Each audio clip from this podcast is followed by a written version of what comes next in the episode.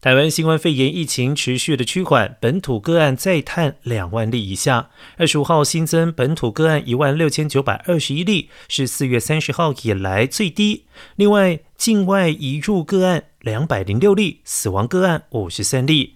疫情监测组组长周志浩表示，境外移入个案增加，呼应了国际疫情上升的趋势。